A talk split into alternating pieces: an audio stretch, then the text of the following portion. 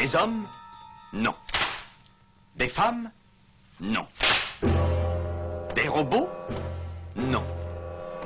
Des surhommes Implacables. Insaisissables. Invincibles. Insensibles. Aux ordres d'une super organisation criminelle.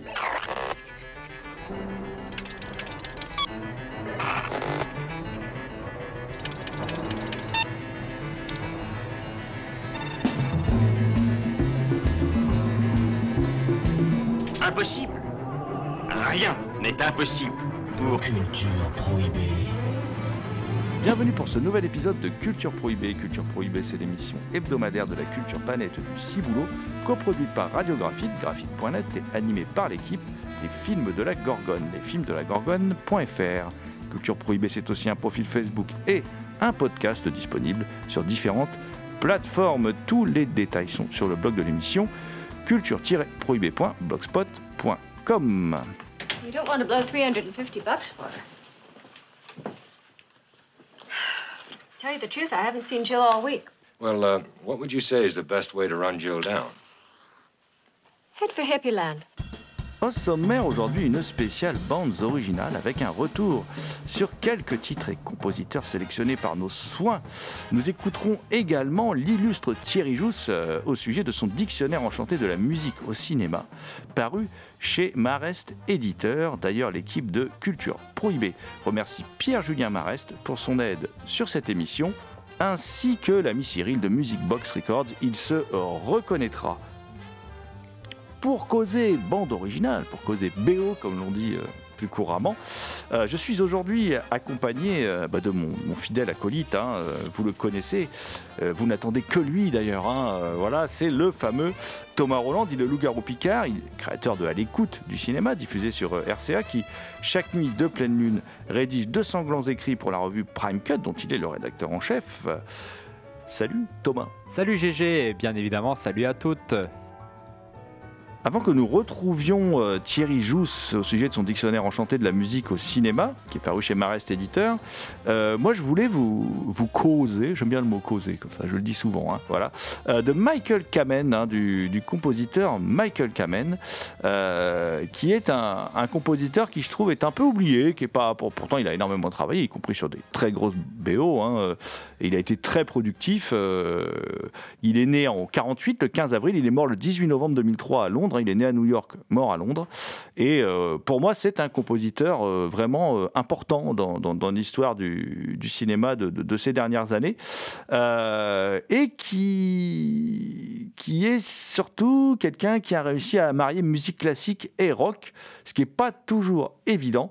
Et euh, il avait fondé, par exemple, un groupe qui s'appelle euh, le New York Rock and Roll Ensemble, donc euh, qui mélangeait donc rock, musique classique. Ils ont fait cinq disques. hein, il était accompagné d'autres musiciens. Il y avait Marty Fu- Fulterman et, et Dorian Rudnitsky.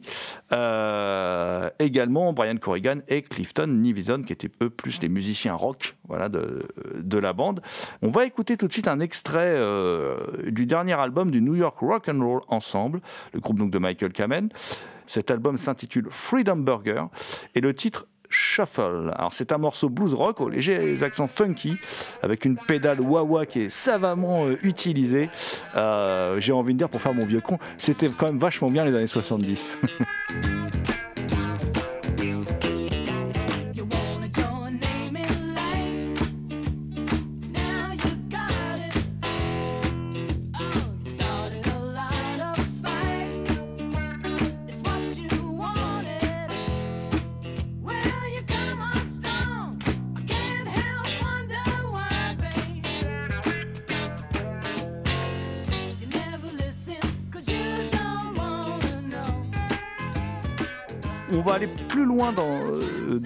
maintenant. Euh, faut savoir que sous son nom, euh, mais avec quand même pas mal des mêmes musiciens de ce groupe, il va publier un disque qui s'appelle New York Rock en 73. Et puis parallèlement, il commence à travailler pour le cinéma, pour la télévision. Euh, il a aussi écrit des, ballets il faut le savoir.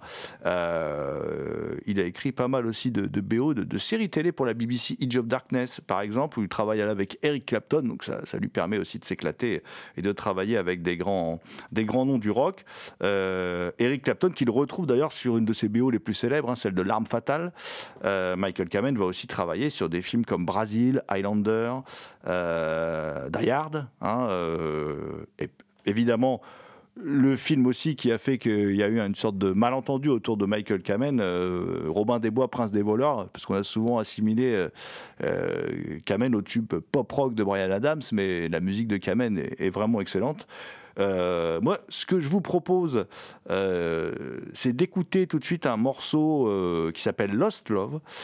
C'est un extrait, un petit morceau hein, d'une richesse musicale que je trouve assez incroyable, qui est extrait d'une des premières BO de Michael Kamen, qui est celle du Dead Zone de, David Cronenberg. Et elle prouve le, le monstrueux talent de ce caméléon qu'était Michael Kamen.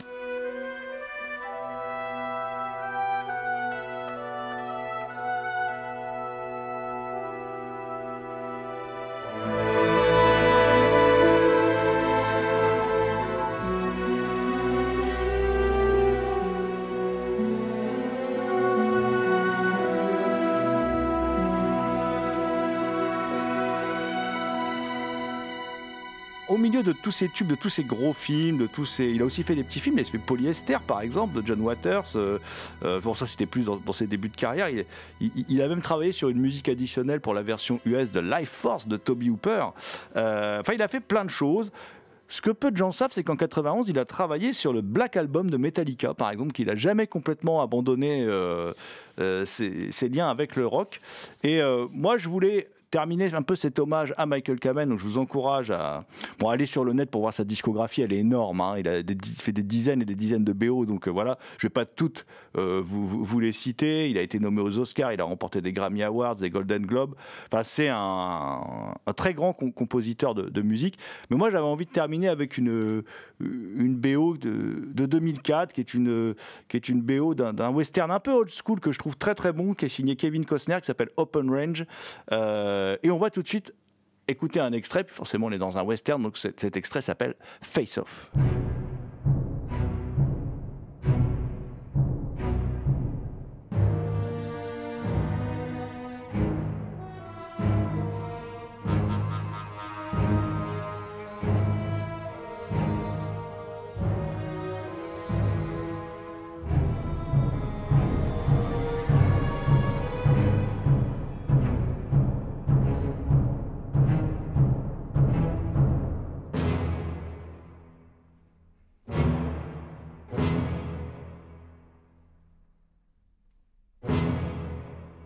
Après cette introduction autour de Michael Kamen, on va se diriger maintenant vers l'un des, des plus illustres connaisseurs en, matière de bande originale en, en France, hein, euh, euh, Thierry Jousse, hein, Thierry Jousse euh, qui vient de signer un ouvrage disponible chez Marest Éditeur qui s'appelle Dictionnaire enchanté de la, musique au cinéma, où l'ancien rédacteur en chef des cahiers du cinéma, le, le responsable de, l'excellente émission Ciné Tempo qu'on peut écouter euh, toutes les semaines sur, euh, euh, France Musique, émission entièrement consacrée au BO, revient sous forme de dictionnaire donc sur sa passion des, BO. Moi, ce que je vous propose, parce que c'est lui qui va en parler le mieux, parce que le livre est forcément indispensable, euh, on va tout de suite euh, entrer en, relation via ce miracle euh, que l'on appelle téléphone, voilà, avec Thierry Jousse. Donc Thierry Jousse au micro de Culture Prohibée au sujet de Dictionnaire enchanté de la musique au cinéma, qui vient de paraître, le volume 1 vient de paraître chez Marest Éditeur. Tout d'abord, pourquoi vous, vous lancez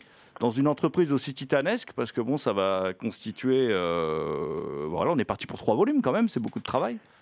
Oui, oui, en effet. Bah, euh, c'est le fruit à la fois d'une rencontre avec l'éditeur, donc euh, Pierre-Julien Marest, euh, qui m'avait un peu sollicité euh, la perspective d'un livre, et ça faisait un petit moment que je réfléchissais à, traduire entre guillemets ce que je fais par ailleurs à la radio, sur Internet, ici ou là. Donc tout ce qui concerne la musique au cinéma, donc dans, un, sous la forme d'un ouvrage, et je voyais pas ça non plus sous la forme d'un ouvrage forcément linéaire. Euh, donc l'idée du dictionnaire est arrivée. Après, j'avais peut-être pas bien mesuré le travail que ça peut représenter, mais je me suis sorti un peu de l'affaire euh, parce que euh, en, en disant, en choisissant une forme qui n'a évidemment qui ne vise absolument pas l'exhaustivité, c'est-à-dire que effectivement dans le mot, euh, de, enfin dans le titre euh, dictionnaire enchanté, bon ça aurait évidemment pu être dictionnaire amoureux, c'est à peu près l'équivalent. Mais enfin disons ça, ça permet d'éviter le, le- le souci entre guillemets d'objectivité et de choisir des.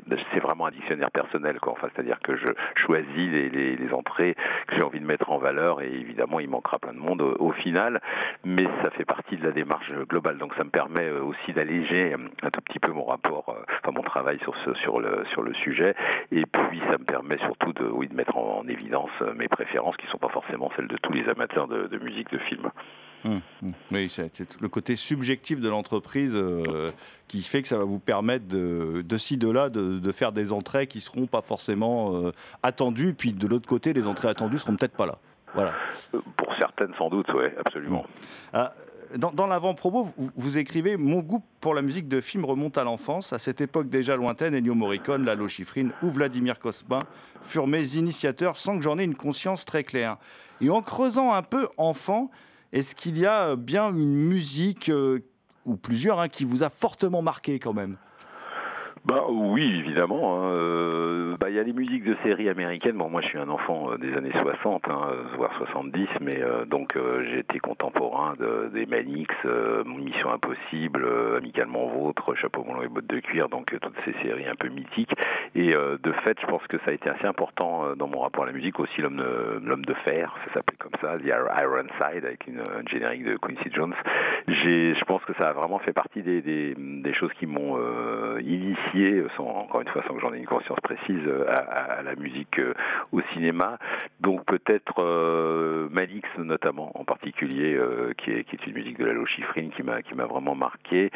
Dans les films, oui, il y avait, c'est-à-dire que je parle de, oui, mon frère, j'avais un grand frère qui avait acheté un ou deux 45 tours de musique de film, notamment celle d'Il était une fois dans l'Ouest. C'est pas très original, mais ça, c'était quand même une époque où il y avait des BO qui marchaient énormément. Il faut quand même s'en souvenir. hein. Je veux dire, c'était des vrais succès, euh, c'était des vrais tubes. Donc la- le, le 45 tours était une fois dans l'Ouest, avec euh, en première face le, thème principal avec la voix d'Eda Lorso et en, deuxième face le, thème de, l'homme à l'harmonica. C'était quand même un vrai euh, un truc assez énorme. Et donc moi j'ai fait partie des gens qui ont été évidemment marqués. J'ai pas, j'avais pas vu le film à l'époque, hein, je l'ai vu plus tard. Et j'ai, oui, pour Vladimir Kosma, qui, comme pour tous les gens de ma génération et de- des générations suivantes d'ailleurs hein, en France, hein, c'est quand même quelqu'un qui a marqué les esprits aussi. Euh, c'était certainement euh, le Grand Blanc qu'une chaussure noire. Bon, là aussi, c'est pas très original parce que c'est un thème qui a été euh, extrêmement, euh, enfin là aussi, qui a été un, énorme succès. Et là, j'avais vu le film en revanche, donc c'est un peu tout ça. En fait, il y a eu différentes phases parce qu'un peu plus tard, ça, j'en parle pas forcément dans l'avant-propos. Il y a eu deux, films qui m'ont marqué, mais là, mais sur un mode peut-être plus conscient. C'est d'un côté Vertigo. Bon, là aussi pas très original que j'ai vu l'occasion d'une séance où à l'époque le film était invisible, donc j'ai pu le voir grâce à, la Cinémathèque à Nantes, euh, qui était en fait une, antenne de la Cinémathèque française. Euh, et évidemment, j'étais marqué par le film, mais aussi beaucoup par le rapport à la musique d'Herman. Et puis de l'autre côté, c'était Pierrot le Fou euh, de Godard, qui m'avait aussi marqué très profondément sur le rapport, là je dirais plutôt à la musique, mais aussi au son en, général, puisque c'était chez Godard. Donc voilà, tout ça, ça fait une espèce de mosaïque qui a constitué voilà, une, relation au cinéma et à la musique était euh, vraiment assez forte. Et surtout, je dirais, moi, ma relation au cinéma, elle, elle est évidemment pas passée que par l'oreille, mais elle est pas mal passée par le, par le rapport au, au son. Justement, c'est intéressant parce que vous le disiez à l'instant, vous avez écouté pas mal de, de bandes originales de films sans avoir vu les films. Euh, il y a dû y avoir des déceptions, il y a dû y avoir des. Il y en a même une dans, le livre qui est abordé aussi, euh, euh, une, BO italienne, et qui- quand elle a été mise en. Quand vous avez vu le film, vous étiez un peu déçu. Du coup, quelle relation vous avez euh, construit comme ça avec euh, euh, ces films quand vous les avez vus, vous avez beaucoup écouté les BO avant, et puis quand vous les avez vus, vous avez été souvent déçus, souvent ou souvent enjoués? Euh, ça dépend. Là, j'ai pas forcément euh, tout en tête parce que bon, ça commence à, faire pas, mal de, musique et de films euh, qui se sont accumulés au fil du temps. C'est peut-être vrai surtout pour les BO italiennes que vous connaissez aussi. hein, C'est-à-dire qu'il y en a, eu beaucoup qu'on a découvert au fil du temps parce que tout a été réédité, édité. Bon, et, parfois quand on revoit les, quand le problème des films, c'est que c'est souvent, c'est pas simplement un problème de, de enfin c'est un problème souvent de mixage je dirais. C'est à dire que souvent c'est mix sous mixé à une époque hein, euh, il y a des, musiques euh, géniales qui sont vraiment sous mixées et euh, et puis après il y a effectivement la manière dont l'usage dont la- le cinéaste emploie la musique. Par exemple bon là c'est un exemple d'un film assez connu la piscine de Jacques Deray qui est maintenant devenu une espèce de classique. C'est quand même un film quand on écoute la BO alors là ça s'est passé en trois temps parce que j'avais vu le film il y a longtemps mais je, bon, je m'en souvenais pas bien. J'ai écouté la BO ensuite qui, est- apparue euh, en, intégralité euh, je pense au début des années 2000 et j'ai revu le film plus tard et là j'ai vu qu'en fait Deray avait d'abord euh, zappé une bonne partie de ce qu'avait fait Laurent et qu'ensuite ce qui restait a été souvent mis très très peu mis en valeur. Donc là c'est l'exemple. Et après en, en rencontrant le grand j'ai compris qu'effectivement euh, il reprochait à Deray d'avoir sous-estimé enfin en tout cas d'avoir eu peur de sa musique pas seulement d'ailleurs sur ce film là mais même sur deux autres films qu'ils ont fait ensemble. Donc c'est là c'est un exemple typique d'un film où, on aurait le sentiment que la musique aurait dû jouer un rôle beaucoup plus important et en fait non. Et puis il y en a plein euh, des films comme ça. Euh, donc euh, c'est vrai que ça, ça pour un Morricone Léon on est servi en ce qui concerne le rapport enfin la mise en évidence de la musique ou, l'idée que la musique joue un rôle quoi en fait vraiment dans le film. Il y a plein de films je sais pas je pense à là aussi comme ça un film de Nadine Trintignant Défense de savoir qui est un film des années 70 où il y a une super BO de, Bruno Nicolai. Bon bah, film elle, existe très peu ou très mal. Et, voilà par exemple c'est typiquement euh, l'exemple d'un film qui a pas d'une cinéaste qui a pas su ou qui a pas eu envie de, de, de mettre en enfin d'aller plus loin dans son dans, le rapport qu'elle avait à la musique ou peut-être elle n'avait pas de rapport à la musique. Il faut dire qu'à l'époque comme il y avait beaucoup de très bons compositeurs. De toute façon euh, si vous si vous faisiez un film disons dans l'industrie euh, vous étiez amené à, demander à un, bon compositeur euh, la plupart du temps de faire mu- bonnes musiques en- notamment en France en Italie aux États-Unis en Angleterre. Bon donc voire au Japon. Donc donc de toute façon et après voilà il y a des gens qui savent l'utiliser il y a des gens qui le prennent en compte comme un élément important de leur mise en scène et d'autres pas du tout.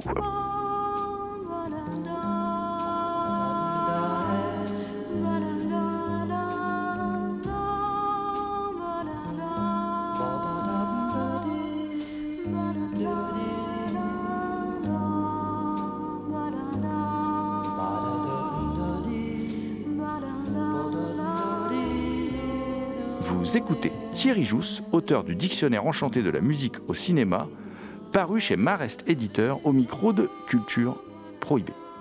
Quel est votre rapport en tant que réalisateur, euh, justement, quand, euh, bah, en tant que réalisateur avec la musique de film? Comment vous avez beaucoup travaillé avec Philippe Catherine, par exemple. Enfin, comment vous avez bossé tout ça euh, Vous, comment vous l'avez appréhendé?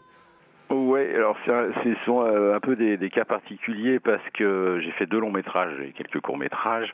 Euh, il y a aussi un documentaire d'ailleurs autour de la musique au cinéma, mais mais euh, dans les longs métrages, euh, les personnages sont des musiciens, donc déjà ça, suppose quelque chose de, différent que de la musique de film à, à- proprement parler. Et en particulier dans le premier qui s'appelle Les Invisibles, c'était de la musique électronique et le personnage était musicien, enfin était une sorte de pas DJ, mais hein, vraiment quelqu'un qui faisait de la musique électronique. Donc donc il y avait des moments où c'était de la musique euh, où je me suis trouvé à, à gérer de la musique qui était censée être produite par le par le, personnage, mais aussi de la musique qui devenait de la musique de film. Donc c'est une BO assez composite où il n'y a pas qu'un seul un seul auteur et on n'est pas tout à fait dans le cas de musique de film, mais en tout cas ce dont je me souviens, parce que maintenant ça commence à dater, ça fait une bonne quinzaine d'années, euh, c'est que j'avais été un peu, euh, tout en étant euh, très amateur de musique et en ayant le sentiment d'y connaître un petit peu quelque chose, j'avais quand même été assez déstabilisé par mon, mon rapport, pas par l'irruption de la musique dans le film, parce que on est quand même éduqué par l'œil, hein, euh, malgré tout, et l'oreille, bah, c'est un domaine un peu plus euh, abstrait, un peu plus mouvant, un peu, un peu plus, euh, enfin, on a du mal, on a plus de mal à l'appréhender. Donc, aussi amateur de musique qu'on soit, et, quand on n'est pas musicien, c'est mon cas. Donc, je me souviens avoir été, voilà, avoir, avoir comme sans doute beaucoup de cinéastes, avoir, comment dire, perçu l'impact que pouvait avoir la musique sur l'image en, me disant, attention, comment, comment réussir le bon dosage. Bon, c'est pas évident. Et dans le deuxième film, euh, dans le deuxième long métrage que j'ai fait, effectivement, il y avait Philippe Catherine qui n'a d'ailleurs pas composé la musique à proprement parler en dehors de, trois chansons, puisqu'il y avait un, garçon qui s'appelle Pierre Daben Keller qui avait aussi, euh, qui avait lui euh, vraiment composé la musique originale. Là, on était dans un cas de figure malgré tout un petit peu plus classique. Et là, j'avais le, euh, et, puis peut-être moi j'avais progressé dans mon rapport à la, musique, au cinéma. Donc là, ça a été plus simple. Et euh, mais je, je, vois à quel point finalement c'est quand même un domaine qui n'est pas si, facile à manier parce que euh, encore une fois et ça a été dit euh, souvent par les, compositeurs comme par les réalisateurs, la, musique a un, énorme impact sur l'image. hein. Euh, elle, peut être très envahissante, comme on le sait, et elle peut. Enfin, c'est sans doute aussi, pour en revenir à ce que je disais tout à l'heure sur le, fait que un certain nombre de musiques a été sous-mixées dans, l'histoire du cinéma, c'est que les réalisateurs ou les producteurs avaient un peu peur de- que la musique prenne trop de place ou qu'elle soit trop euh, présente, parce que les Américains ont moins de problèmes avec ce genre de, choses, mais en Europe, on est un petit, surtout en France, on est un peu plus euh, défiant. Donc, euh, donc voilà. Donc je, moi, j'avais pas vraiment, moi je peux pas dire que j'avais peur de la musique parce que ça aurait été quand même un petit peu étrange de dire ça, mais je vois que j'ai pu per- percevoir, expérimenter que c'était pas c'était pas si simple de, de s'en sortir avec une musique de film quoi. Et justement, vous pensez quoi d'être de cinéastes Bon, on pense à Tarantino parce que c'est l'exemple qui vient tout de suite, même s'il a fini par travailler avec Morricone. Mais euh, de, ces cinéastes qui préfèrent utiliser de, de la musique existante plutôt que de faire composer une musique euh, par peur peut-être un peu de se faire déborder par le compositeur par cette musique. Ouais, dans le cas de Tarantino, il y a sûrement de ça. Il y a, vraiment l'idée de vouloir maîtriser euh, la totalité des éléments de son film et puis de mettre en évidence effectivement son goût euh, d'un certain nombre de musiques ou de, ou de BO. Euh, bon, voilà, on connaît un peu l'histoire de Tarantino. Et d'ailleurs, d'ailleurs, quand il a quand il a composé, enfin quand il a fait composer une musique originale pour par Morricone, je trouve que c'est moins intéressant. Euh, quel que soit l'intérêt qu'on a pour la musique de Morricone, lui, la manière dont il l'utilise a moins d'intérêt que quand il utilise des morceaux préexistants. Donc, comme quoi, c'est vraiment son truc. Il n'est pas le premier à l'avoir fait. hein. Il y, en a eu d'autres, euh, ne serait-ce que Pasolini euh, dans les années 60, par exemple, qui a été un des premiers vraiment euh, systématiser l'usage. C'est plutôt des morceaux classiques, mais il y avait un mélange parfois de musique originale et de musique préexistante. Kubrick, évidemment, Scorsese. Enfin bon, il y a un certain nombre de gens avant. C'est très variable. En tout cas, ce que je peux dire, c'est que moi, je suis pas un grand, je suis pas un fanatique de Tarantino en tant que cinéaste, mais je lui reconnais une chose, c'est que il utilise, enfin, en, en- à part les huit salopards que je mettrai un peu à part, et un peu une fois euh, que Once Upon a Time in Hollywood où, je trouve que curieusement il a été très euh, beaucoup plus euh, comment dire euh, en retrait sur l'utilisation de la musique, c'est-à-dire qu'il y a beaucoup moins de choses marquantes sur la question de la musique certain nombre de films précédents, mais dans les films précédents, en tout cas, il, a, il a pris au sérieux, enfin, il a utilisé la musique vraiment comme une couleur euh, fondamentale de, de son film. On se souvient, voilà, de certains éléments, y compris dans la manière dont il réutilise des, mo- des- même des, des morceaux de musique de film, comme le, le thème de, de Herman, là, pour, euh, bon, le nom m'échappe du, du film à l'instant, un film d'horreur euh, anglais, là, de Ah euh. Twisted Nerve, là, voilà, où on entend le, avec musique avec un sifflement euh, assez caractéristique qu'il utilise par exemple très brièvement dans Kill Bill 1. Bon bah là, c'est utilisation que je trouve très très pertinente. Enfin, il y a, quelque chose de ludique aussi dans sa manière d'utiliser la musique qui est, assez réjouissant. Euh, après, euh, Wong Kar Wai aussi, euh, moi c'est un cinéaste qui m'a marqué aussi sur cette question-là parce que je trouve qu'il a, réussi. Et là aussi, on sent que c'est très personnel. C'est-à-dire que c'est très incarné parce que c'est très personnel. C'est des gens qui ont un vrai goût de la musique. Ce qui est, ce problématique avec les, utilisations de, musique préexistantes qui sont maintenant devenues euh, très fréquentes depuis un certain nombre d'années, c'est que souvent c'est quand même un peu, bah, un peu ce qu'on appelle les films jukebox, c'est-à-dire des, des trucs qui, qui sont faits pour des choix qui sont faits pour euh, soit euh, euh, connoter une époque avec des tubes, bon, euh, et, et donc ça n'a pas souvent un énorme intérêt, ou alors euh, ce qui est un peu la même chose, c'est pour euh, mettre en enfin pour choisir des morceaux connus qui permettent aussi de, de ce que ce que la bande son euh, et le film lui-même du coup en bénéficient euh, en termes de notoriété. Donc euh, ça n'a pas un énorme intérêt. Donc il faut vraiment que les je, je- moi j'ai pas d'opposition euh, à la question enfin au fait d'utiliser de, la musique préexistante parce que ça me paraît tout à fait légitime qu'un cinéaste puisse avoir envie de ça. Euh, je me souviens, mais euh, encore faut-il que ce soit voilà incarné, que ce soit personnel dans la manière dont il y avait des cinéastes, par exemple Alain Resnais, qui a quand même été assez marqué, enfin qui était quelqu'un de très mélomane et qui connaissait vraiment très très bien la musique et, qui a changé souvent de, compositeur. Lui, il était totalement hostile à l'idée de la musique préexistante sur un film. Quoi. Il refusait totalement cette idée-là, en tout cas à l'époque dans les années 60-70. Euh, il, critiquait euh, Visconti qui euh, avait choisi le, morceau de Malheur sur Mort à Venise, enfin la, la, Gietto de la cinquième symphonie de Malheur dans, sur Mort à Venise. Donc, donc il, peut y avoir débat sur ce sujet, en effet. Mais c'est c'est quand même une. Enfin, on peut pas quand on aime la musique, quand on aime le cinéma d'abord et, éventuellement par extension la musique au cinéma, je pense qu'on on peut pas refuser totalement euh, cet usage-là parce que sinon ça serait quand même on n'est pas moi je suis pas je suis pas compositeur je suis pas représentant du syndicat des, musiciens donc je suis pas corporatiste sur cette question-là.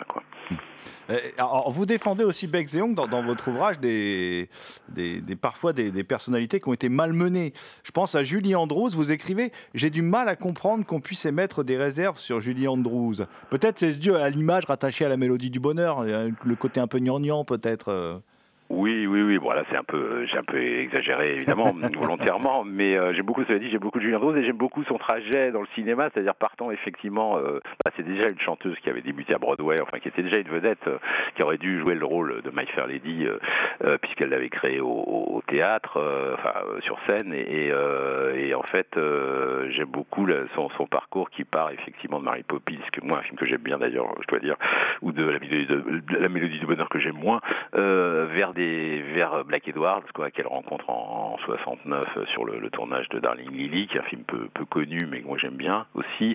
Et euh, elle fait vraiment et puis pour terminer euh, effectivement dans des films de Black Edwards plus on va dire plus provocateurs enfin je sais pas si c'est le bon mot mais disons comme elle ou ou SOB ou, ou ou Victor Victoria qui lui est peut-être moins provocateur mais enfin c'est quand même une image un peu queer on va dire pour prendre un vocabulaire d'aujourd'hui. Donc donc elle a vraiment c'est vraiment une héroïne je trouve qui a, a eu un parcours totalement personnel et que que j'aime beaucoup par ailleurs comme chanteuse. Donc de, de- voilà c'est pour ça que j'ai eu envie qu'elle soit là. Euh, puis j'avais envie de varier un peu les plaisirs dans dans les entrées de ce dictionnaire. C'est-à-dire que il n'y a pas que des compositeurs ou que des cinéastes mais aussi des personnalités qui ont trait à la, musique euh, au cinéma. Et c'est- aussi pour ça que j'ai plutôt choisi d'utiliser l'expression musique au cinéma que musique de film parce que la musique de film me paraissait plus limité, lim- limitatif dans la manière dont moi j'appréhende le, le rapport de la musique au cinéma qui est quand même un, truc assez vaste et donc musique au cinéma ça permet de disons de de- de- d'envisager des usages des usages pardon assez euh, assez multiples quoi euh, et, du coup de faire figurer des, personnages comme Julien Andrews. Il y a, même une entrée sur euh, Brigitte Bardot, par exemple.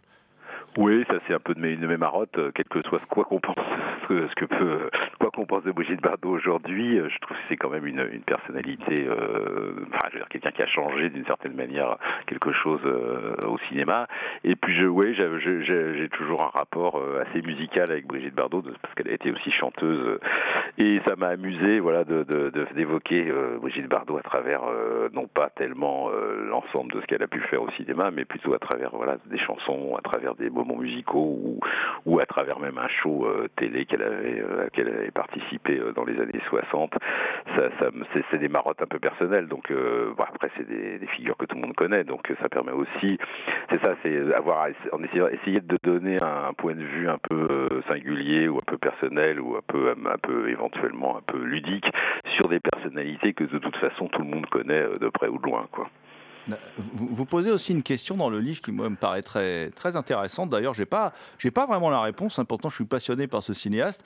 Vous parlez de Dario Argento. Vous vous, demandez ce qui aurait bien pu être la suite de sa filmographie s'il avait continué à travailler avec Keith Emerson. Euh, vous pensez vraiment qu'un compositeur comme ça peut, changer euh, la face de, les idées d'un auteur, peuvent vraiment influer très fort sur la mise en image. Surtout chez Argento, la mise en image, c'est voilà, c'est particulier puisque c'est très très psychanalytique quelque part son cinéma. Vous pensez vraiment que Keith Emerson aurait pu tirer vers le, cinéma d'Argento vers autre chose? Bah, à la fois c'est un peu une pirouette, mais en même temps, euh, oui, d'une certaine manière, quand même. Enfin, quand on regarde Argento, alors après, c'est lui qui en avait une conscience aussi. C'est-à-dire que, quand même, après la trilogie animalière du début, où il travaille avec Morricone, euh, donc pour les trois premiers films, euh, il éprouve quand même le besoin de changer. C'est-à-dire que, quand même, à partir de Profondo Rosso, il, sent qu'il faut qu'il évolue musicalement. C'est quand même un cinéma qui se sert beaucoup de la musique comme euh, un élément moteur. hein. Il y a côté opératique quand même chez, chez Margento, enfin pour aller très vite quoi. En tout cas, il y a quelque chose, il y a une couleur musicale qui est essentielle. Donc il quand même, il éprouve le besoin et il va vers euh, Deep Purple, des gens comme ça, bon qui refusent Pink Floyd. Enfin, on sent qu'il veut aller vers euh, vers ces. Alors c'est peut-être parce que c'était à la mode aussi à ce moment-là ou mais je crois pas. Je pense qu'il y a vraiment quelque chose de plus profond et au fond, c'est quand même la rencontre avec Goblin, quoi qu'on pense de Goblin par ailleurs, elle est quand même décisive. Euh, Suspiria sans Goblin, pour moi, ça n'existe pas. Donc, euh, je sais pas si, évidemment, bon, qui c'est Merson, j'en sais, rien, personne ne peut le savoir, et bon, ça fait partie des, hypothèses qu'on s'amuse comme ça formuler, mais c'est vrai que c'est quand même, euh, oui, je pense que ça peut, euh, oui, je pense quand même assez profondément qu'un- qu'une musique peut avoir un impact, euh, enfin, peut faire évoluer le, le- la mise en scène ou le, cinéma la, la- cinématographie d'un, auteur, oui. Surtout quand, quand il s'agit de quelqu'un qui prend la musique très au sérieux, comme c'est le cas pour Argento. Et euh, après, euh, bon, euh, en tout cas, je suis persuadé que sa rencontre avec Goblin a, été tout à fait décisive aussi dans, l'évolution de son cinéma, et notamment du côté de Suspiria.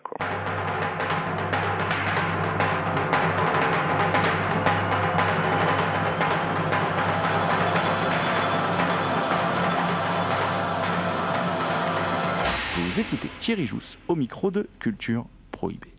Vous révélez aussi, ça c'est au rayon, on va dire que c'est plus anecdotique quand même, mais que le jazzman Chet Baker un petit rôle dans un film de Lucio Fulci, Hurlatori à la Sbarra. Alors j'ai regardé, ce, ce film a un titre français qui s'appelle Les Hurleurs. Euh, c'est un musicarello, hein, c'est ce genre de film des années 60 italien avec des chanteurs à la mode dedans, une vague intrigue. Euh, Est-ce que vous l'avez vu ce film? Est-ce que vous pouvez nous en dire un peu plus là-dessus? J'ai pas vu le film euh, Urlatori à la Sbarra, donc euh, totalement en, en entier. Disons qu'il y a des passages que j'ai passés en accéléré parce que c'est quand même assez, euh, c'est pas non plus un, un très grand film, mais c'est un film qui a, qui n'a rien à voir avec ce qu'on connaît de Lucio Fulci et des films d'horreur ensuite, enfin euh, voilà, ou des films des années 70, c'est totalement autre chose. Il a fait beaucoup de choses différentes, hein, Fulci, donc euh, donc c'est un film euh, assez marrant parce qu'il y a des, figures de la variété italienne. Il y a Adriano Celentano, Mila et Chet Baker qui il y a une séquence vraiment magique où il puis chante euh, à moitié en italien, moitié en anglais. et là, c'est vrai que le film décolle. C'est le seul vrai moment comme ça de grâce du, film. Après, c'est très amusant. euh, bon, euh, voilà, mais c'est moi j'ai euh, une enfin je sais pas si c'est une passion, mais en tout cas j'ai une, une attirance assez grande pour pour Chet Baker comme chanteur notamment. Enfin, je suis pas le seul là aussi, mais et donc et aussi bon comme musicien tout court. hein. Donc j'étais, j'ai toujours été intéressé par les, apparitions de ce genre quand elles existent. Et c'est vrai que d'ailleurs un certain nombre d'autres jazzmen ont pu apparaître comme ça ponctuellement dans des dans des films. Mais là, c'est vrai que en plus Chet Baker, il aurait pu euh, faire une carrière d'acteur. Enfin, on sent bien qu'il avait le, physique et peut-être pas le, par contre peut-être pas le talent ou le, feeling pour devenir acteur. Mais euh, bon, c'est voilà, ça fait partie des curiosités qu'on finit par euh, voilà, on, dé- on découvre des trucs au fil du temps, au fil des pérégrinations. J'avais fait des recherches sur Chet Baker, j'étais tombé là-dessus. Et, bon, après, euh, je, si, si, il faut quand même dire euh, euh, aux auditeurs, s'ils sont, qui sont passionnés par Fulci, qui connaissent pas ce film, que ça va pas changer leur, leur rapport à, ce cinéaste de découvrir ce film. Après, il y a aussi dans, dans votre livre, moi je suis content parce que vous, vous, parlez de Claude Bolling. Et Claude Bolling, moi je trouve qu'il est assez sous-estimé. Là, il est un peu remis à l'honneur. Il est, euh, il, il a, par le label Music Box Records qui ressort des les BO qu'il a fait pour Jacques Deray. Euh, et euh, bah, si vous voulez dire un petit mot sur Claude Bolling, quand même, qui n'est pas que, euh, comme vous l'écrivez d'ailleurs, le, le, le, le gardien des traditions du jazz.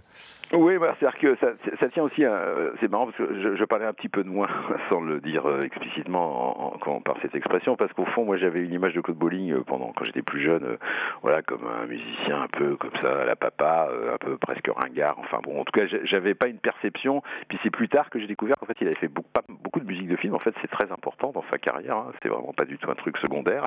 Et, pas mal de choses vraiment, vraiment réussies. Moi, effectivement, ce que je dis dans le texte, c'est que ma préférée, c'est celle du magnifique de de, Broca, mais euh, il y en a d'autres. Euh, tout ce qu'il a fait pour Doré, c'est souvent très intéressant, avec la réserve que, comme je disais tout à l'heure pour Le Grand, que Doré n'utilise pas toujours la musique comme euh, on aurait souhaité qu'il le fasse, mais pas dans Borsalino évidemment. parce que- Mais bon, par exemple, je, connais évidemment Borsalino, je l'ai même vu à l'époque, mais ou peut-être un peu après, mais bon, mais j'avais, je savais pas que à l'époque, enfin ou même un peu plus tard, je savais pas que c'était c'était Bolling qui avait composé ce thème ultra célèbre et ultra efficace, qui d'ailleurs avait été composé avant le film. Euh, il n'a pas composé spécialement pour le film, c'est ça qui est assez, marrant, euh, comme c'est souvent, enfin comme ce genre d'anecdote existe pour euh, d'autres films d'ailleurs.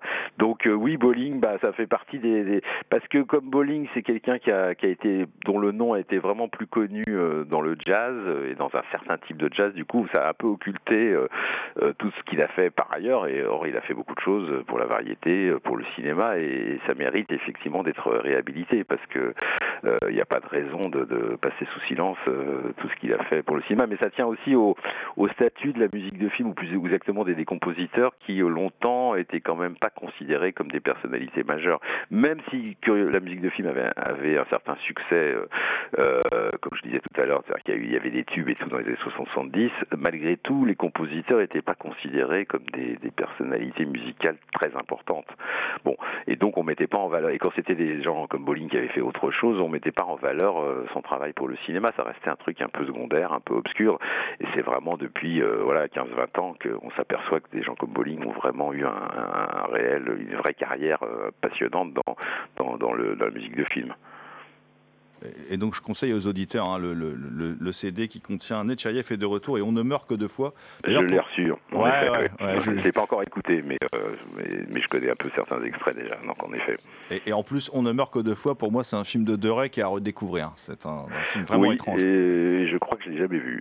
je vois ce que c'est, c'est avec euh, Charlotte Rampling. Exactement, totalement ça, magnétique. euh, Ouais. presque, autant, presque autant magnétique que chez Chéreau euh, dans La chair de l'orchidée. Enfin, vraiment un film étrange. Voilà. Oui, oui, oui, non, effectivement, je sais que c'est un film un peu à part, mais Doré, c'est un de son cinéaste qui, est, euh, qui a fait des choses assez variées euh, et qui n'est pas réductible vraiment à un seul, un seul type de, de film. Quoi. Toujours chez les compositeurs qui ont été un peu mis de côté, vous revenez aussi pas mal sur Éric de Marsan. Alors Éric de Marsan, c'est étonnant parce que bon bah il travaille bon, l'armée des ombres, le cercle rouge. euh, D'ailleurs, il intervient après que Melville refuse la BO de Michel Legrand parce qu'il trouve que Legrand fait du Legrand. Euh, Guy- avant que Guillaume Niclou le rappelle. euh, homme de goût, Guillaume Niclou, hein, pour une affaire privée et cette femme-là, euh, il, est vraiment dans, tombé un peu dans l'oubli, quoi. Il fait beaucoup de télé, il fait, il- il- le cinéma ne l'appelle plus, c'est étonnant, je trouve. Oui, je ne sais pas d'ailleurs à quoi ça tient. Je, je l'ai- j'ai déjà rencontré. Hein. C'est en plus un, type euh, adorable. Et, et- et- mais effectivement, compte tenu de son talent euh, et de ce qu'il avait fait. euh, alors, le truc, c'est que dans les années 70, il n'a pas beaucoup travaillé pour le cinéma populaire euh, au sens euh, fort du terme. et, ce qui était quand même trusté par Vladimir Cosma, Philippe Sard, voire François de Roubaix, en tout cas dans la première moitié. Donc, il n'y avait plus de place pour. il n'y avait pas assez il y avait pas vraiment de place pour De Marsan. Ce qui fait qu'il s'est retrouvé quand même à travailler avec des cinéastes un tout petit peu plus marginaux, y compris Moki, avec lequel il a pas mal bossé à cette période. Mais Moki, euh, dans les années 70, bon, euh, ça dépend des moments, mais c'est- pas toujours un cinéaste non plus au, premier plan, quoi. Enfin, c'est quand même un franc-tireur. On connaît, bon, voilà, la, personnalité et le style de Moki. Donc peut-être qu'il a, il a, pas eu le, bénéfice. C'est-à-dire que derrière les deux Melville, donc le Cercle Rouge et l'armée des ombres et le Cercle Rouge, c'est vrai qu'il n'y a pas, euh, il y, a, des BO passionnantes, mais il n'y a pas beaucoup de films vraiment porteurs pour lui, quoi. Et ça, ça, a dû euh, sans doute jouer un rôle. Euh, en effet, après, il se retrouve vraiment euh, cantonné à la télé, ce qui n'est pas forcément infamant non plus, mais enfin bon, ce qui en tout cas ne permet pas de se faire remarquer davantage. Et oui, il faut, il faut qu'il y ait une clou, puis pour la télé, mais dans un autre monde de la télé que celui qu'il avait connu dans les années 80, puis Hervé Admar pour des, un certain nombre de séries françaises, plutôt de bonne qualité, qui, le, vient rechercher. Et ça, c'est grâce d'ailleurs à la réédition que Stéphane Le Rouge a produite au début des années 2000 euh, de, la, des musiques justement du, Cercle Rouge et de, l'Armée des Ombres. Ça a remis en selle euh, de Marsan parce que tout d'un coup, euh, des gens d'une autre génération qui étaient cinéphiles ou éventuellement amateurs de musique, tout d'un coup se sont dit ah oui quand même, c'est lui qui a fait et la musique du Cercle Rouge, c'est quand même une très grande musique. Enfin, je trouve. hein. D'ailleurs, Melville a là où peut-être pas non plus toujours, enfin ça dépend, il y a des moments où il utilise vraiment, d'autres moments où il a un tout petit, c'est un tout petit peu retrait, mais en tout cas, c'est une musique, c'est musique absolument marquantes. Donc, euh, donc on a enfin euh, compris euh, à ce moment-là que De Marsan était un musicien beaucoup plus important. Donc j'avais envie vraiment de le mettre en évidence parce que je trouve que quand on réécoute ses musiques des années 70 notamment, il y a vraiment des choses assez assez remarquables et, qui voilà ont été pas tellement n'ont pas, été tellement mises en évidence ni à l'époque ni, un petit peu plus tard.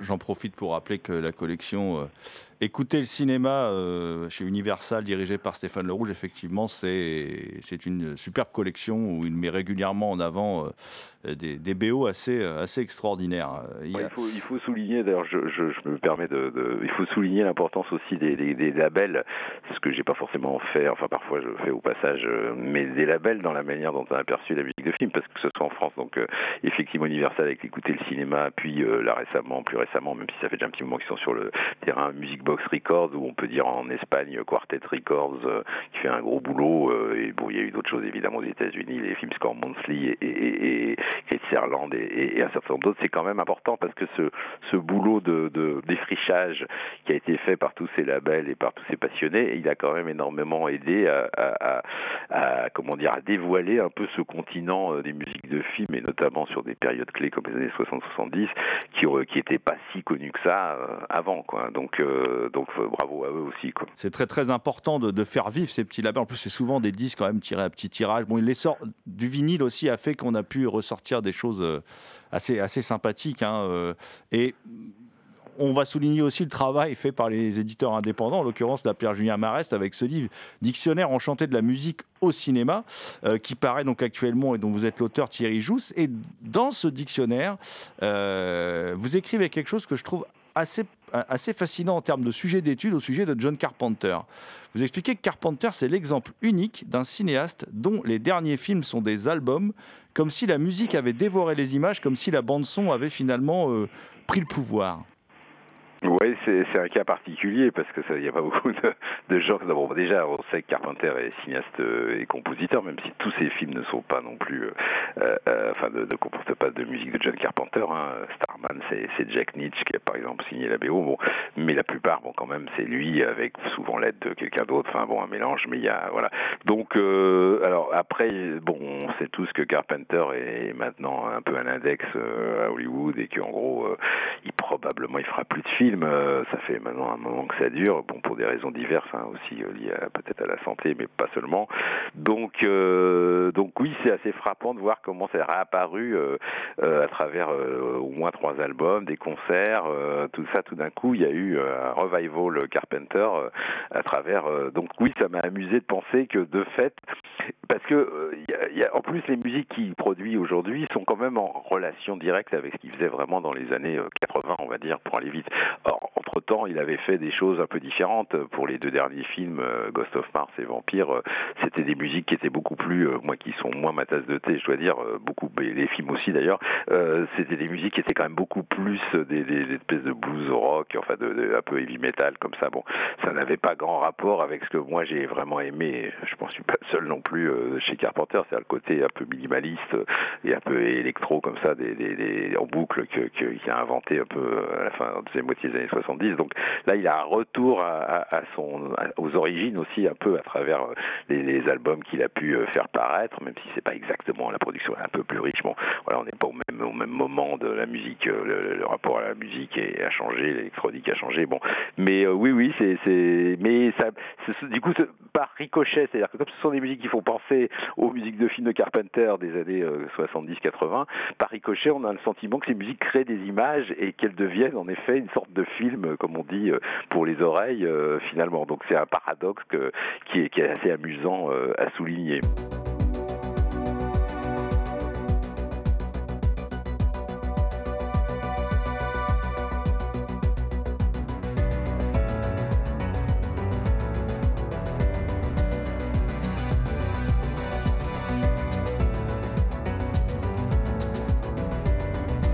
D'un autre euh, réalisateur, euh, un immense réalisateur hein, d'ailleurs, hein, et un immense mélomane, Clint Eastwood, euh, qui est passé, alors lui il s'est venu beaucoup plus tard, hein, à la composition de ses propres BO depuis les années 2000. Et ces musiques, et là je suis d'accord avec vous, ne, ne dépasse pas l'accompagnement strict des images. Comment vous l'expliquez? C'est quand même étonnant de la part d'un tel mélomane. C'est très curieux, oui, c'est paradoxal parce qu'au fond, les films les moins musicaux sont ceux qu'il a mis en musique lui-même, donc euh, c'est c'est très étrange. Alors que dans les, films des années 70-80, il y a euh, ce rapport à la musique qui est très fort, que ce soit comme sujet pour Keith Man ou, Bird, mais enfin même euh, comme euh, voilà, il travaille avec Jerry Fielding, avec des, des musiciens comme ça, c'est quand même euh, ça produit quand même des, des ou Schifrin, ça produit des, des vrais effets. Donc euh, oui, c'est je sais, j'ai pas d'explication à part qu'il a voulu absolument, euh, je pense, euh, aller jusqu'au bout de, de, de son rapport à la musique, c'est-à-dire devenir lui-même un musicien. C'est, avant tout bon. Quand on dit qu'il a composé la musique, euh, en plus j'ai eu l'occasion d'en discuter un petit peu avec son fils, euh, Kyle Eastwood, là, qui, est, qui est souvent en France, et c'est vrai que bon bah il, il, il- jette quelques notes, une mélodie sur le sur le sur la, la, la, la- papier ou je sais pas comment il fait exactement, où il, il pianote et puis après euh, il y a quelqu'un qui s'occupe quand même de, de l'orchestration parce que c'est quand même pas lui. Enfin cela dit Chaplin faisait la même chose. hein. Euh, sauf que Chaplin, il avait quand même, euh, il a produit des mélodies marquantes. Alors que le problème de, Clint Eastwood, qui est, que j'admire beaucoup, euh, c'est qu'il n'a pas produit une mélodie marquante, ce qui fait que sa musique est un peu standard, quoi. Elle est un peu passe-partout, et de fait, elle produit. Alors, ça correspond aussi peut-être à un moment de son cinéma où il est un peu moins, je sais pas comment dire, enfin, à partir des années 2000, je, même si j'aime beaucoup certains des films de Eastwood qu'il a pu faire depuis, mais enfin, disons à partir des années 2000, je trouve que c'est quand même pas la, la grande, la plus grande période d'Eastwood est quand même pour moi derrière lui.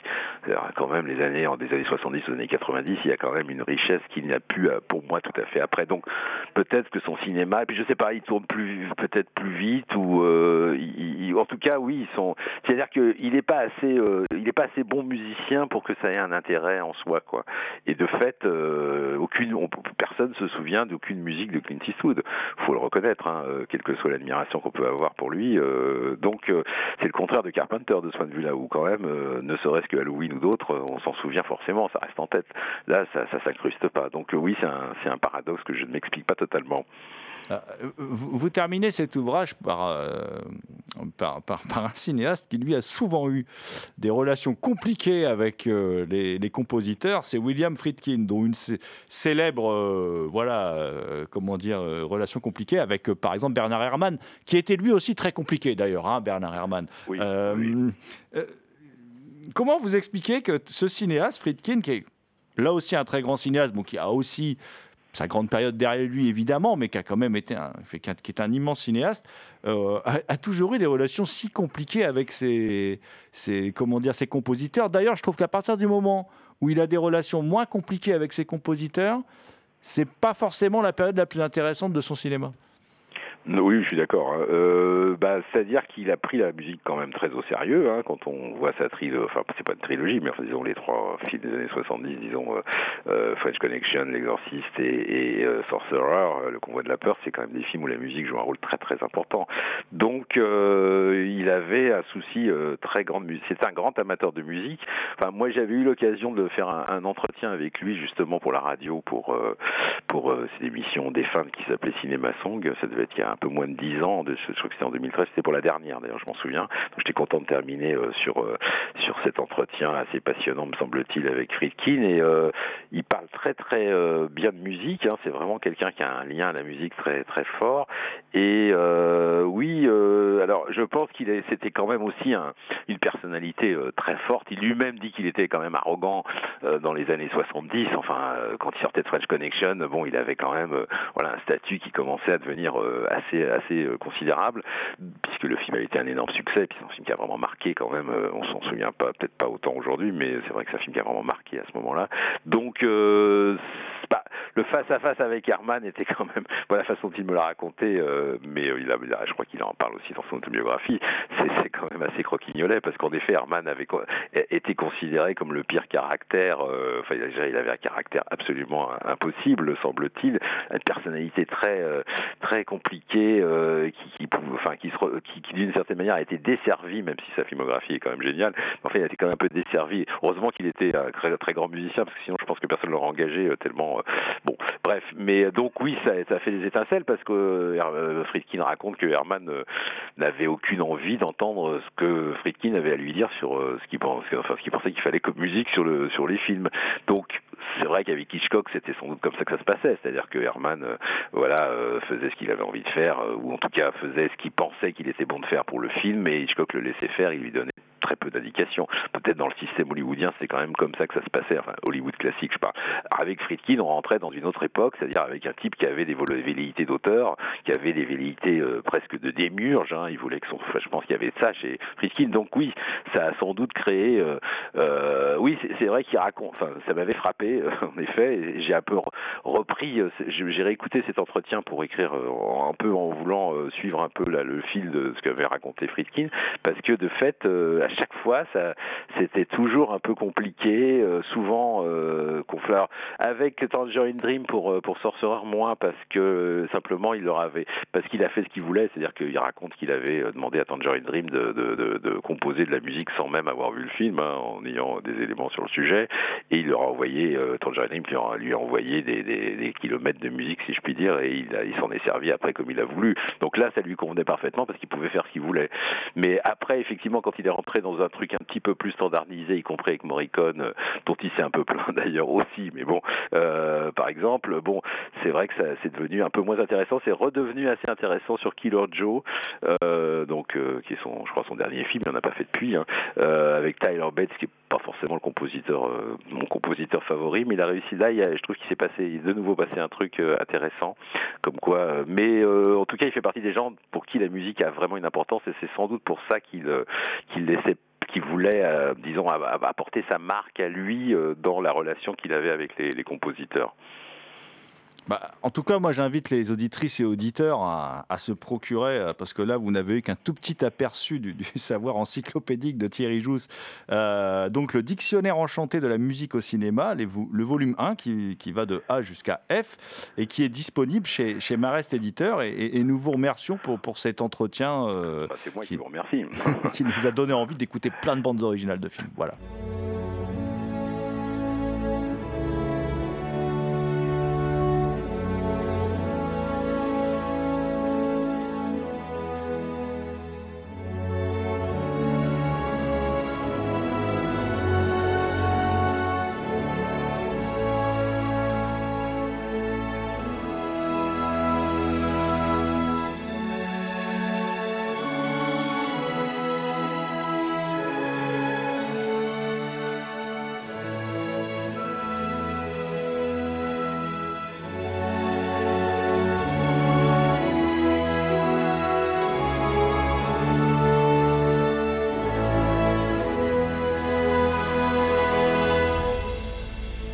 Écoutez Culture Prohibée.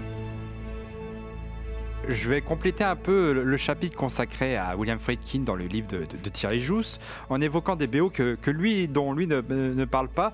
Euh, J'ai envie de parler de, de- de- des BO de sa trilogie, ce que j'appelle une trilogie, c'est-à-dire euh, L'Enfer du Devoir, euh, Traqué et Bug. Pour moi, c'est une trilogie qui est consacrée euh, à l'armée américaine, la manipulation et la paranoïa.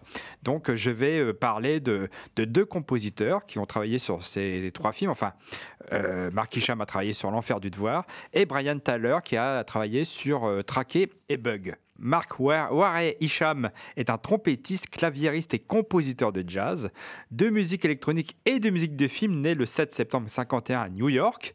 Il est considéré comme l'un des artistes phares du jazz de chambre et est connu pour ses nombreuses musiques de films, euh, comme ceux réalisés par Robert Redford ou encore Robert Altman. De 1985 à 2000, il est le compositeur attitré du réalisateur Alan Rudolph, pour qui il a également été acteur dans Bienvenue au paradis, hein, dans son film euh, Bienvenue au paradis, Made in Heaven. Euh, Mark Isham est surtout connu pour, est aussi connu pour, euh, pour deux BO particulièrement euh, qui, reflètent bien son style quand il s'attaque au synthétiseur. C'est celle Ditcher de Robert Harmon et La bête de guerre de Kevin Reynolds, hein, deux, classiques du cinéma euh, d'action et de guerre.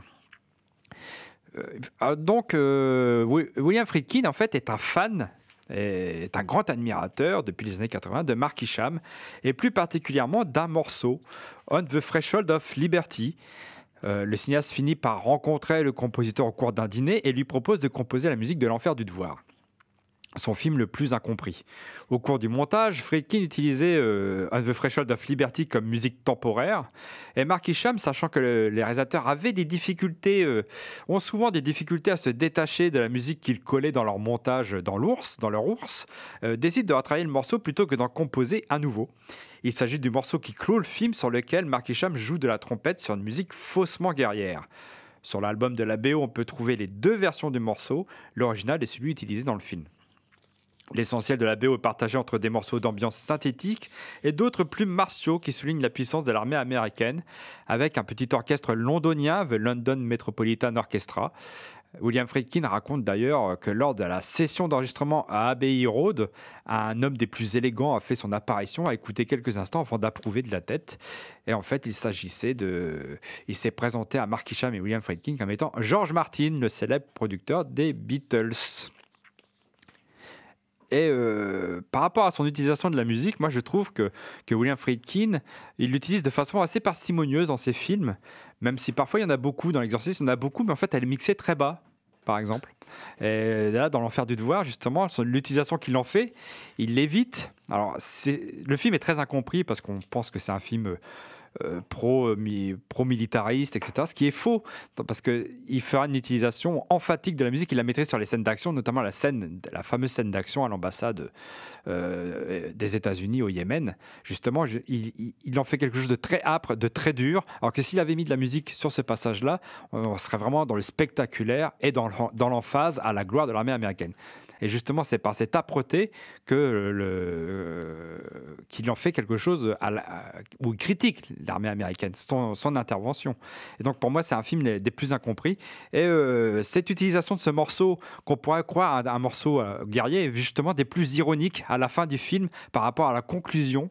Euh, à la conclusion du film. Plus tard, euh, William Friedkin réalise donc euh, Traqué et Bug, mais William Friedkin ne fait pas partie de ces réalisateurs qui, entretiennent une étroite relation avec ses, compositeurs en général. hein. Il n'a pas, il a pas un, seul compositeur qui l'accompagne tout au long de sa carrière. Il y en a plusieurs qui ont travaillé plusieurs fois pour lui, comme euh, Jack Nietzsche sur euh, Cruising et puis euh, L'Exorciste. Euh, il y a aussi euh, Jack Hughes, qui était membre du groupe Wang Chung, qui a composé la musique de Police à Los Angeles, et qui a aussi composé euh, la musique de, La Nurse, et Ennio Morricone, qui a, à qui il a travaillé trois fois euh, sur les deux, sur les deux téléfilms CAT Squad et Rampage, Le sang du châtiment. Euh, par la, pour la suite de ce que je considère comme une trilogie sur la paranoïa, William Friedkin fait appel à Brian Tyler, connu notamment pour avoir repris le flambeau à la suite de Jerry Goldsmith sur la saga Rambo. Son grand-père, Walter Tyler, a été directeur artistique sur de nombreux films comme Sabrina de Billy Wilder, Règlement de compte à Hockey Choral et Le Dernier Train de, de Gun Hill de John Sturges, ou encore Dr. Jerry, Mr. Love de Jerry Lewis et Black Sunday de John Frankenheimer. Grâce à lui, il développe une passion pour le cinéma tout en commençant très jeune à jouer de la musique. Jusqu'à ce qu'il se décide en 1997 à entreprendre une carrière de compositeur de musique de film. Jusqu'à aujourd'hui, Brian Tyler a composé plus de 40 trames sonores, dont plus de 30 ont été commercialisées sur support CD et vendues un peu partout dans le monde. Il est aussi le compositeur du thème musical créé pour le centième anniversaire des studios Universal Pictures, adapté du thème original de Jerry Goldsmith, ainsi que de la Marvel Studios Fanfare, thème musical du pré-générique des films Marvel depuis la phase 2 de l'univers cinématographique Marvel. Jeune musicien et compositeur talentueux, il a déjà écrit quelques thèmes épiques régulièrement joués pour des bandes annonces de films et émissions de télévision, comme sa partition symphonique pour les enfants de Dune, reprise notamment dans l'émission à succès Pékin Express diffusée sur M6.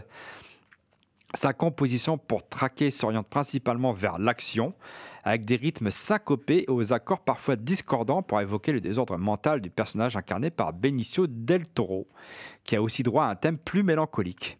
Une bande-son qui s'avère originale, efficace et puissante malgré un orchestre symphonique réduit.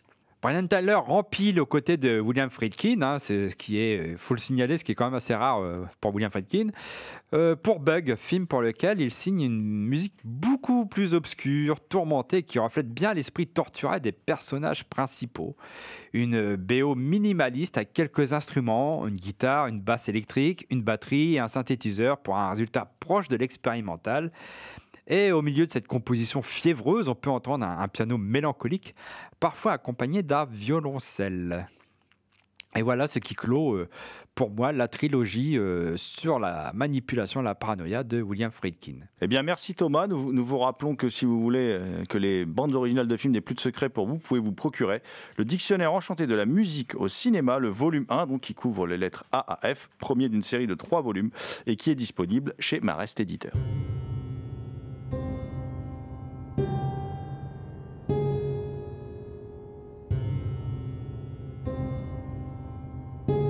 C'était Culture Prohibée, une émission réalisée en partenariat avec les films de la Gorgone et la revue Prime Cut. Culture Prohibée est disponible en balado-diffusion sur différentes plateformes. Toutes les réponses à vos questions sont sur le profil Facebook et le blog de l'émission, culture-prohibée.blogspot.fr. Culture Prohibée était une émission préparée et animée par votre serviteur Jérôme Potier dit La Gorgone, assisté pour la programmation musicale d'Alexis dit Admiral Lee. Une émission animée avec Thomas Roland dit Le Loup-garou Picard, avec l'aide à la technique de Damien Demé dit La bête noire de Compiègne. And the last but not the least, je veux bien sûr parler de Léo Magnien, qui s'occupe de l'architecture sonore de l'ensemble. Salut les gens, à la prochaine.